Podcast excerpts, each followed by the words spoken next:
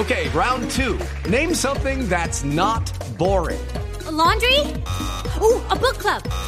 Computer solitaire, huh? Ah, oh, sorry, we were looking for Chumba Casino. That's right. ChumbaCasino.com has over 100 casino style games. Join today and play for free for your chance to redeem some serious prizes. ChumbaCasino.com. No purchase necessary. Full prohibited by law. 18 plus terms and conditions apply. See website for details.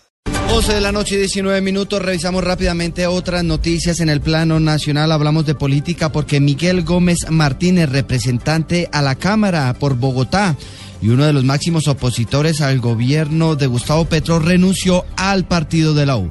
Detalles, Diego Monroy.